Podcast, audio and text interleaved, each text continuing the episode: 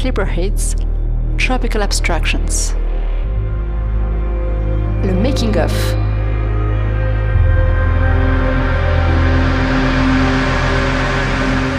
Un podcast de Radou Zero et Nicolas Nadar. Épisode 6 Palm Wine.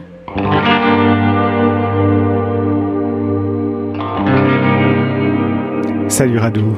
Hello Nicolas.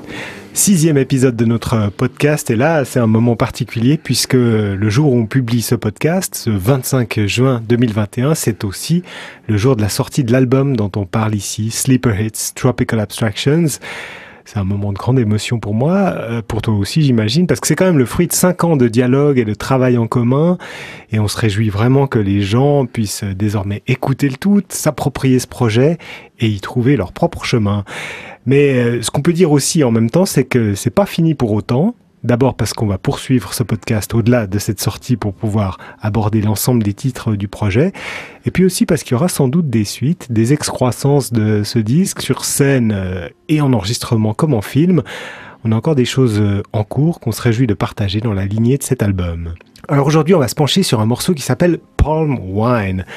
C'est un segment qui, comme la plupart, fonctionne sur plusieurs niveaux de sens.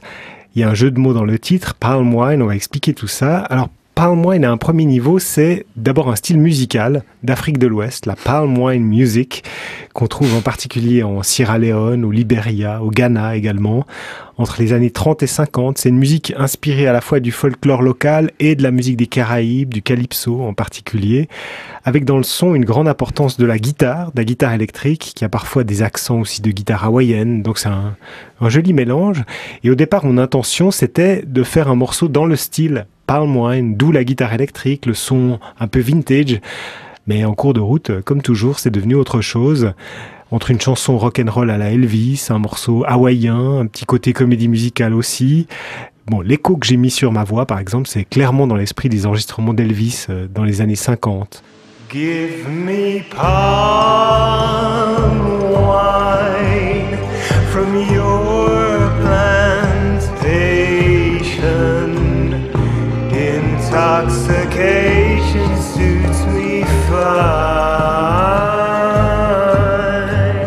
Donc on est là plus dans un exotisme un peu kitsch, un rêve tropical de pacotille plutôt que dans un hommage respectueux à un style particulier.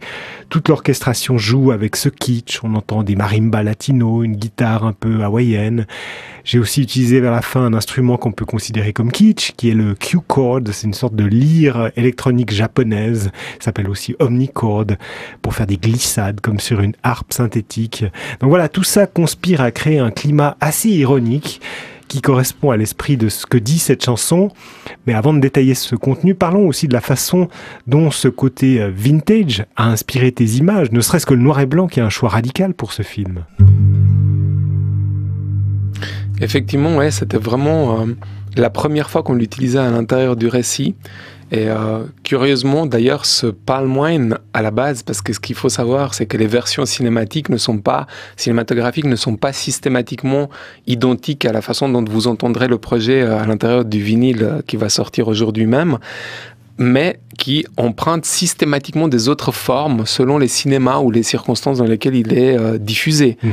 Et du coup, ce que je voulais dire par là, c'est que curieusement, Palm Wine, pour les versions les plus claires ou les plus euh, diffusées, a toujours euh, trouvé sa place au milieu du projet. C'est toujours trouvé juste un moment de bascule avant que le projet verse dans un côté plus sombre, plus dark, comme justement euh, Night of the Lost Explorers, qui finalement est toujours celui qui va suivre, enfin qui va naître de Palm Wine. Et c'est vrai que Palm Wine a toujours été pensé pour moi au moment où je l'ai conçu par rapport au côté noir-blanc dont tu parles et sur ce que je vais revenir concernant les questions un peu kitschounettes ou un peu euh, désuètes comme ça à l'intérieur de l'esthétique des images très particulières, je l'avais vraiment conçu dès le départ comme un moment de bascule. Je le sentais comme ça. J'avais entendu ton titre et puis je le sentais à cet endroit-là. Donc du coup, j'avais l'impression que c'était comme une sorte, je sais pas, je vais nommer quelque chose de complètement différent, mais quand j'étais petit, que je vivais encore euh, à Bucarest sous le système communiste, on avait très peu de moments de diversion, d'amusement comme ça, franc et, et totalement euh, offert, libre du point de vue de la population. Mais ce qui était dans la règle, enfin dans le folklore, comme quelque chose de totalement intégré, c'était le cirque. Hmm. Et euh, il y avait toujours ce moment dans le cirque, en tout cas dans la façon dont il était pratiqué là-bas, c'était vraiment du sérieux.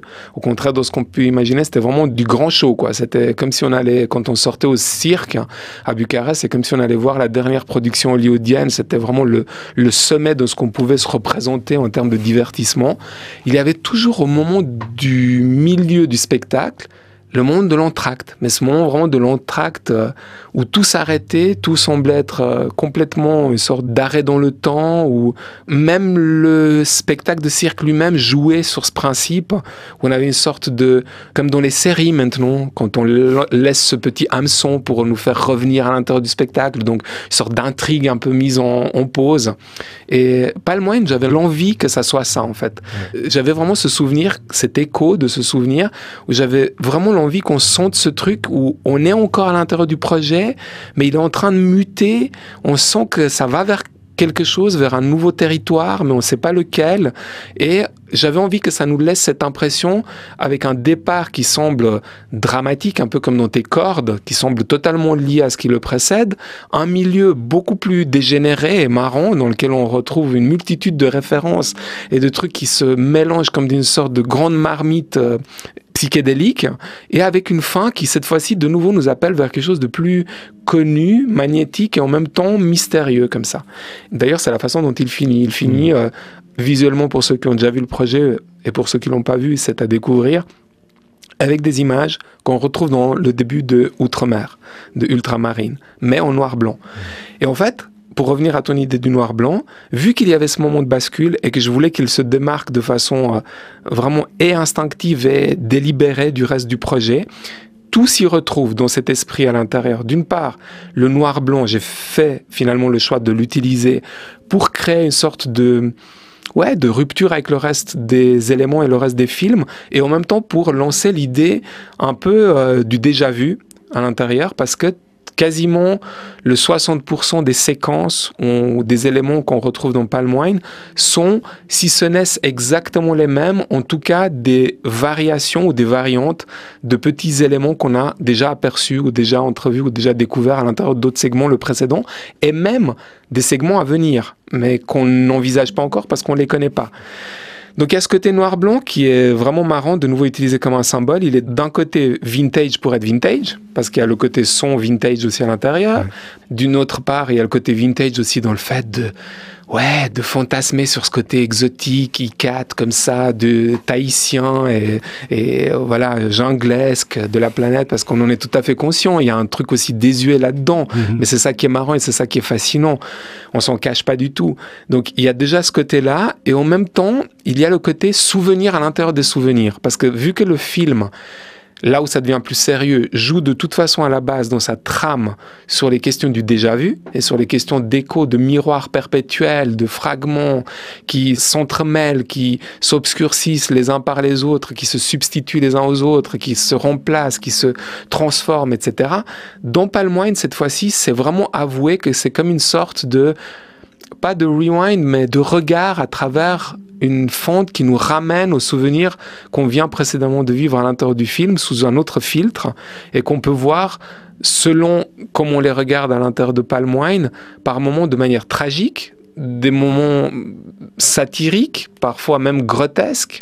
Il y a notamment ces images prises à l'intérieur d'une petite comédie musicale de pacotille que j'avais filmée à Kuala Lumpur un soir où on l'a découverte au, au gré d'une de nos sorties avec ma femme, tout simplement en allant dans un pub et ça nous avait impressionné parce qu'en fait il y avait une culture, une culture hallucinante de la comédie musicale de vraiment de bas niveau, c'était extrêmement pénible et en même temps complètement fascinant à regarder. Donc ces images où ils se tapent dessus avec des, des palmes, etc., où ils sont déguisés eux-mêmes presque dans une sorte de satire folklorique, viennent de ces endroits, enfin de cet instant est hyper pur en fait, hyper sincère. C'est un des plus beaux que j'ai vécu, alors que curieusement c'était hyper drôle et super hum, régressif. Et en même temps, c'est ça qui est bizarre, c'est que ça joue sur ce côté vraiment, en même temps extrêmement euh, dérangeant. Il y a une sorte de friction comme ça à l'intérieur de ce côté satirique avec les images qui arrivent, qui elles en même temps sont presque de l'expressionnisme allemand. par moment, verse vraiment dans ce Mhm. côté très tragique, euh, clair-obscur à fond, où on reconnaît presque plus les sources ou les images, elles sont très mêles. Par moments, on revient justement dans ces villes euh, exotisées comme ça, etc. Et ce que je voulais dire, quand tu disais tout à l'heure que ce segment se détachait de manière euh, vraiment particulière du reste du film, c'est que, mais je vais en parler un tout petit peu plus tard, je te laisse la parole, il y a eu aussi à ce moment-là, du fait de ton titre, en rapport à des souvenirs vécus justement dans les pays tropicaux, des allusions hyper claires, en tout cas du point de vue de mes émotions, comme celles faites au moment du cirque à l'intérieur du communisme, que je voulais retrouver, ou en fait que je voulais citer à l'intérieur par rapport à des anecdotes que j'avais vécues lors de soirées euh, tropicales arrosées. Hmm. Mais je vais y revenir tout à l'heure. Bah ça c'est intéressant parce que on a parlé de l'origine de ce style musical, le palm wine. Alors évidemment que le nom de cette musique vient de la boisson, le vin de palme, qui est une fermentation de la sève du palmier qu'on trouve sous différents noms dans tout le monde tropical. Et comme le palmier est un élément visuel extrêmement important dans tout notre projet, le morceau est aussi parti de là. À un niveau superficiel, cette chanson, c'est une chanson à boire, chaloupée comme euh, le protagoniste qui s'enivre de vin de palme et qui en demande toujours plus. Mais il y a autre chose qu'on comprend rapidement dans les paroles de cette chanson, c'est que ce vin de palme se confond avec l'huile de palme. For you landscape,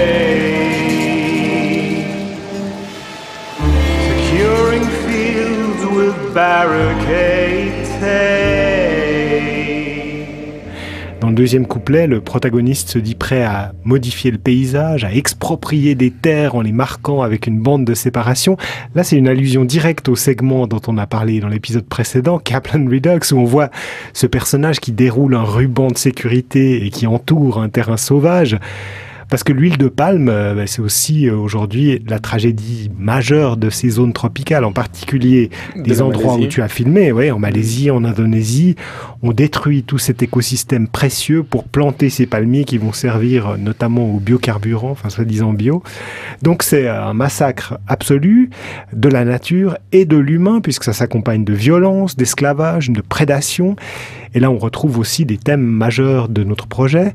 Donc cette chanson euh, d'apparence comme ça débonnaire, euh, c'est aussi le reflet de cette folie, cette manière obscène de s'enivrer de cette huile, de détruire le monde sans état d'âme, pour servir cette ivresse euh, malsaine de puissance, de colonialisme à la sauce contemporaine.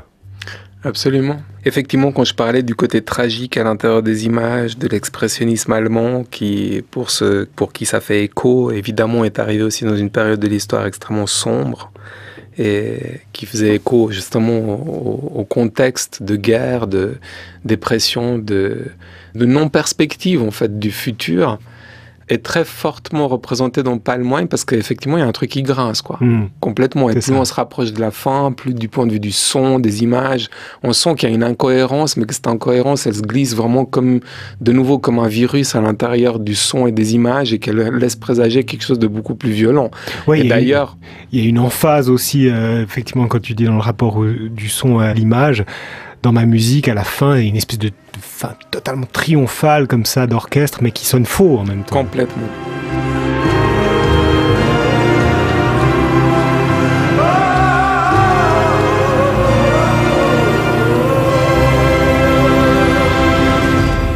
Et d'ailleurs, ce qui suit après à l'image, hein, puisqu'on ne peut pas le voir maintenant dans le podcast, est ce moment qui s'est vertébré après pour annoncer Night of the Lost Explorers, qui est un des moments les plus dramatiques ou les plus durs du film, les Mm. plus étranges et les plus terrifiants, où on voit directement, suite à Palm Wine, un crâne en lévitation sur une sorte de fond de virus euh, rougeoyant comme ça. Donc du coup, effectivement, ça finit pas très bien. Enfin, ça, ça s'achève sur une note de tension terrible qui est d'une part du point de vue des images où on voit de nouveau une sorte d'île s'approcher comme ça au lointain en chaloupant comme si on était dans un plan subjectif à l'intérieur d'un bateau nous-mêmes et on entend d'ailleurs dans le son un peu déjà les l'eau, le miroitement de l'eau comme ça qui se fait et on avance vers une sorte d'île qui pourrait être de nouveau comme on le disait dans les précédents sujets soit une sorte de salut, soit une île euh, comme dans euh, King Kong, une île de la perdition dans Ouais. laquelle quelque chose de terrible nous attend. Et évidemment, c'est pas là par hasard. C'est aussi parce que ce côté dont tu parlais concernant la mutation du son lui-même, de l'histoire à l'intérieur de la trame narrative de ta chanson, nous amène vers cette mutation entre le vin de palme et l'huile de palme, avec tout ce qu'elle engage comme conséquence et comme destruction dans notre environnement, vers des moments que j'ai vécu lors de ces voyages où j'ai été confronté à ces cultures, où je les ai traversées, et parfois sans même m'y attendre dans des moments qui étaient vraiment des moments de relaxation, de découverte, dans lesquels, je sais pas, j'étais simplement en train de partir euh, dans un trek euh, euh, dans la jungle et où tout d'un coup on devait traverser à un moment donné des zones de plantation de palmes. Et là, vraiment, c'est un sentiment qui m'envahissait d'une étrangeté et d'une terreur innommable parce que tu es effectivement confronté à ce moment-là. J'étais effectivement confronté à ce moment-là au drame qui se tissait sous mes yeux. Et quand je dis se tisser sous mes yeux, c'est vraiment pas une métaphore, ça a une ampleur. Je pense que la seule chose qui m'a autant choqué et qui fait partie du projet lui-même aussi de Sleeper Hits, par bien des moments à cause de mes migrations géographiques, c'est les serres en Andalousie. Hmm. C'est le même genre de système. C'est vraiment de vue. à perte de vue des océans de serres. Là, c'est des océans, de ces palmiers, enfin je les mets entre guillemets, qui ont déjà l'air mutants à la base, et en même temps tu sais qu'ils ont fini par euh, complètement euh, détruire euh, tout le sol, qu'il n'y a plus rien de fertile là où ils poussent, et il y a un côté complètement artificiel, étrange là-dedans, alors qu'il y a ce soleil de plomb au-dessus de cette mer de palmiers bizarroïdes qui ont tous exactement la même taille, qui poussent exactement à la même distance les uns des autres, qui recouvrent la surface comme une arabesque, comme ça, c'est vraiment hyper bizarre. En fait, cette angoisse, on la retrouve assez fort dans le titre de Palm Wine, alors même qu'elle commence avec ce côté beaucoup plus anecdotique et bon enfant du vin de palme, qui Mhm. lui euh, est plutôt euh, une satire. Oui, je trouve génial que tu aies parlé aussi de l'île qu'on voit à la fin du film, parce que c'est vraiment ça aussi, ce morceau. On a parlé de sa position dans l'ensemble du projet, et c'est comme une espèce d'îlot, comme ça perdu, euh, qui vient d'un autre temps, d'une autre époque, d'une autre façon de voir les choses. On a parlé de l'importance des sons concrets euh, dans d'autres épisodes, des sons euh, de vagues en particulier. Ben ici, tout le morceau est aussi encadré par ces sons de vagues, comme si la chanson elle-même apparaissait et disparaissait à la manière d'un îlot au cœur de l'océan. C'est aussi une image sonore de ce qu'est notre euh, vie sur Terre, pourquoi pas, hein? No music on a dead planet, comme on dit. C'est ça, la musique qui nous précède et qui nous survivra, c'est le son des vagues. Et puis, euh, ce son des vagues, euh, dans l'architecture du disque, qui joue aussi un rôle de passage, de transition d'une scène à l'autre comme un fondu enchaîné au cinéma, on en a aussi parlé de ça. Et là, ce qui suit, effectivement, c'est Night of the Lost Explorers, le dernier morceau du disque. Je vous renvoie à l'épisode 1 si vous voulez euh, savoir euh, plus sur ce morceau dans notre podcast. Et cette transition est aussi intéressante parce qu'au début euh, du morceau, on est sur des sons de jungle, une jungle que le petit récit qu'on a mis en place traverse sur un vaste fleuve qui pourrait être le fleuve Congo par exemple. Donc on a une transition géographique comme ça assez naturelle entre cette île, cette côte d'Afrique de l'Ouest qu'on met en scène dans Palm Wine, et puis cette entrée dans les terres, dans la forêt tropicale où on se perd avec Night of the Lost Explorers. Ah oui, tout à fait. C'est vraiment ça et on le ressent très fort dans les images parce que les images, elles sont aussi comme un adieu en fait à ce moment-là, à ces précédents segments du film qui eux sont plutôt concentrés du côté africain de la planète avec justement Figures of Sand qui est complètement ancré, on en avait parlé, dans l'Égypte antique ou contemporain ou rêvé ou mystifié comme ça. Il y a Contain Spoilers qui revient aussi sur des périodes tragiques euh, de l'Afrique. Il y a aussi les personnages qui, eux, sont véritablement des acteurs venant de ce continent. Et euh, du coup, vraiment, toute cette première partie du projet, que ça soit What Doesn't Kill You, Figures of Sand, Contain Spoilers, sont vraiment des segments qui se concentrent plutôt sur l'Afrique, le côté désertique de la planète, le Sahara, les mythes primordiaux de ces endroits-là, etc. Et puis c'est vrai que euh, j'y pensais pas, mais dans Palm Wine, on les retrouve comme une sorte d'adieu un peu triste aussi. Il y a Mhm. aussi ce côté qu'on n'a pas soulevé tout à l'heure, c'est que dans les images, plus on avance, plus on a ce mélange entre les images malaisiennes, rigolotes, satiriques, qui sont un peu ce point de bascule vers le monde équatorial et tropical, foisonnant et, et junglesque comme ça, et en même temps l'adieu à ces premiers personnages qu'on voyait dans le film qui reviennent tous, hein, cités, comme on l'a dit, dans ces images vintage noir-blanc, dans lesquelles on les revoit soit euh, sous la forme de réminiscence, soit presque par moments de photomontage, euh, par moments de juste presque comme des peintures noir-blanc. Il y a un côté un peu funèbre aussi comme ça à l'intérieur. À un moment donné, avant ce moment de bascule vers cette île, dans les images qui sont clairement une forme d'adieu aussi à la première partie du film, avant de basculer vers, euh, vers ce côté aussi plus méta. hein. parce que Night of the Lost Explorer, c'est les derniers, disons, segments du film sont plus barrés, quoi. Enfin, Ouais. ils vont de plus en plus loin aussi dans la façon d'aborder le son, les images. Il y a moins de confort du point de vue euh, de la temporalité, de la façon d'envisager un album ou un film dans ce qu'on connaît. Ouais, c'est vrai. On est plus aussi euh, dans une dimension cauchemardesque, Ouais. d'une certaine façon, alors que ça. là, Nocturne aussi. ouais, Nocturne. mhm, nocturne, effectivement. Et là, avec Palm Wine, on consulte comme ça son album de souvenirs, euh, ses dernières cartes postales avant de passer euh, dans quelque chose de- obscur. voilà, du côté obscur. C'est vrai. Et puis il y a quand même une anecdote, celle dont je voulais parler tout à l'heure, parce que quitte à finir sur des anecdotes marrantes, au moins en donner une, c'est que ton titre, lorsque Palm Wine est arrivé, ça a fait ressurgir en moi une de mes plus mythiques, euh, disons, expériences dans les pays tropicaux, mais qui cette fois-ci est vraiment très marrante. Et du coup, j'avais extrêmement envie de pouvoir, du point de vue du côté régressif et bizarroïde et un peu euh, kitsch, des images, amener cette expérience. C'est que, il y a très longtemps, je pense que c'était d'ailleurs mon premier, tout premier voyage euh, sous ces latitudes, j'étais parti à Bali. C'était une découverte absolument phénoménale. Enfin, je veux dire, c'est quelque chose, c'était un électrochoc dans mon existence. hein. Je pense que tout le monde ne vit pas ces voyages de la même manière que moi, mais c'est pas grave. Pour moi, c'était vraiment quelque chose de l'ordre du métaphysique. C'était comme euh, aller découvrir la planète Mars.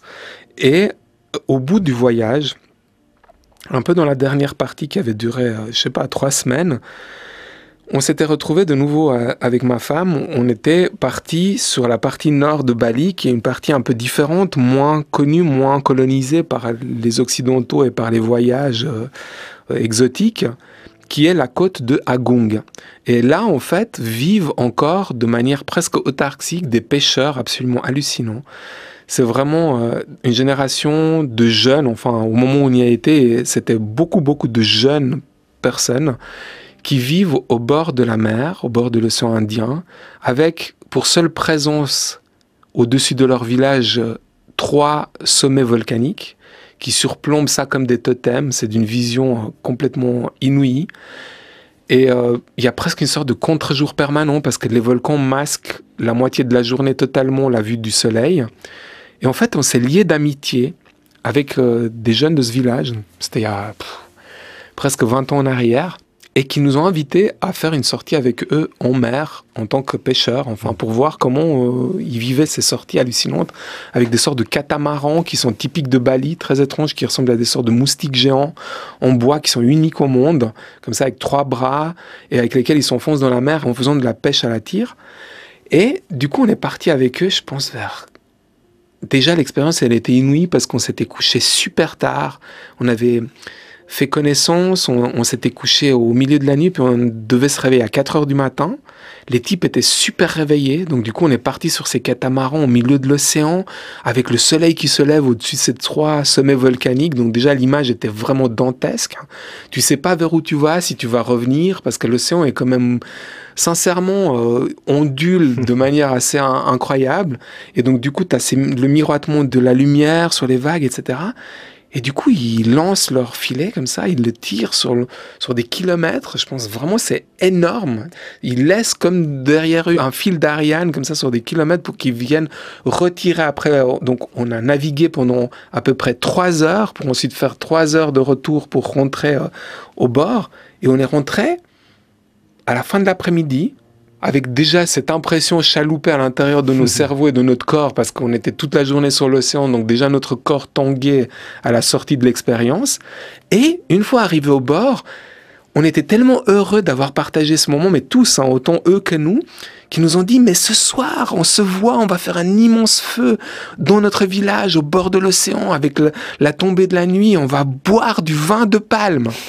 et du coup, euh, nous, on n'avait jamais bu de vin de palme, et on dit, mais merveilleux, c'est fantastique. Donc du coup, euh, vu qu'on était invités, on se sentait super honoré, on a dit, mais allons-y, on achète tous, si vous voulez, nous, on achète aussi de notre côté, comme ça, on en a plus, on peut vraiment en profiter.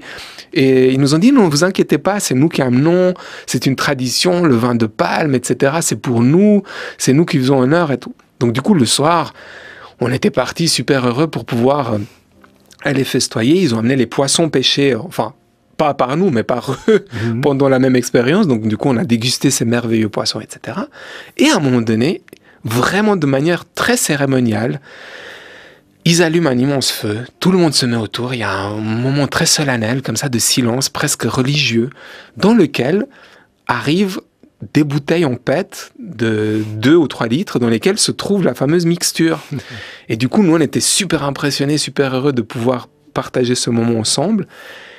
Et je, vraiment, je garde ce souvenir de cet instant où la bouteille commence à passer comme une sorte de calumet de la paix, tout le monde boit à l'intérieur. Et à ce moment-là, je découvre le goût de cette mixture. Et c'était quelque chose de tellement inédit, de tellement étrange, que vraiment, pourtant je suis quelqu'un qui goûte vraiment à tout, mais c'était tellement surprenant que j'étais, vraiment, honnêtement, c'était la première fois de ma vie où je faisais un blocage dans un moment aussi solennel et aussi important. C'était tellement important et tellement extraordinaire de vivre ça et en même temps, j'étais bloqué. Je ne savais pas s'il fallait que je boive ce vin de palme ou si je pouvais pas le boire. Finalement, j'ai fini par le boire et je garde un souvenir de cette soirée qui ressemble d'assez près en fait à la nature du clip ou du film hein, Palm Wine que vous pouvez découvrir pour ceux qui ne l'ont pas encore découvert. J'en déduis que c'était pas forcément euh, tout à fait à ton goût.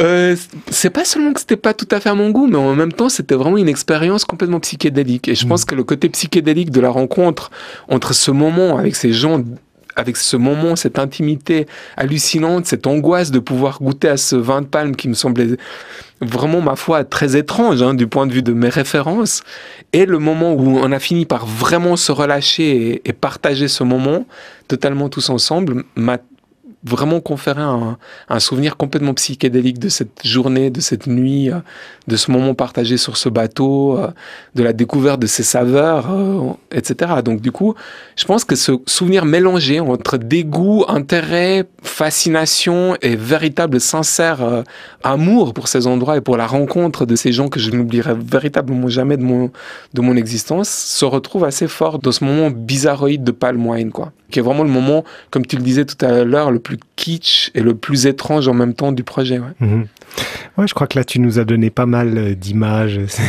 On est bien nourri et on peut continuer à se nourrir d'images en allant voir la vidéo de Palm Wine ainsi que toutes les autres vidéos. La vidéo de Palm Wine est en lien sur euh, le descriptif de ce podcast et en accédant à ce lien, vous pourrez trouver aussi toutes les autres vidéos dont on a déjà parlé euh, précédemment sur ta chaîne YouTube Zero Stock Film.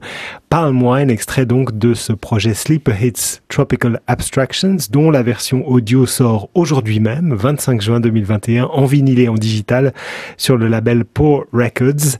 Et l'aventure du podcast ne s'arrête pas là. On se retrouve dans une semaine pour parler d'un autre segment de ce projet. À bientôt, Radou. À bientôt, Nicolas.